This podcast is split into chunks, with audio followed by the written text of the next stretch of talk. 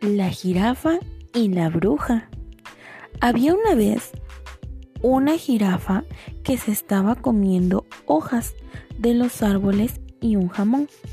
Luego, como comió mucho, se fue y no tenía ropa.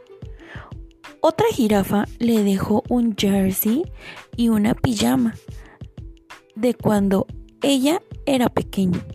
La jirafa se tiró por el tobogán y se cayó de cabeza y se fue rodando y rodando hasta llegar a una caja. Se dio un golpe en la cabeza y le salió un chichón que se puso rojo.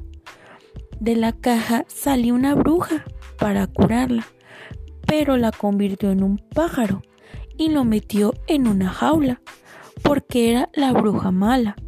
Cuando el pájaro estaba aburrido de estar en la jaula, apareció la bruja Julieta, que era buena. Hizo desaparecer la jaula y convirtió a la jirafa en una jirafa.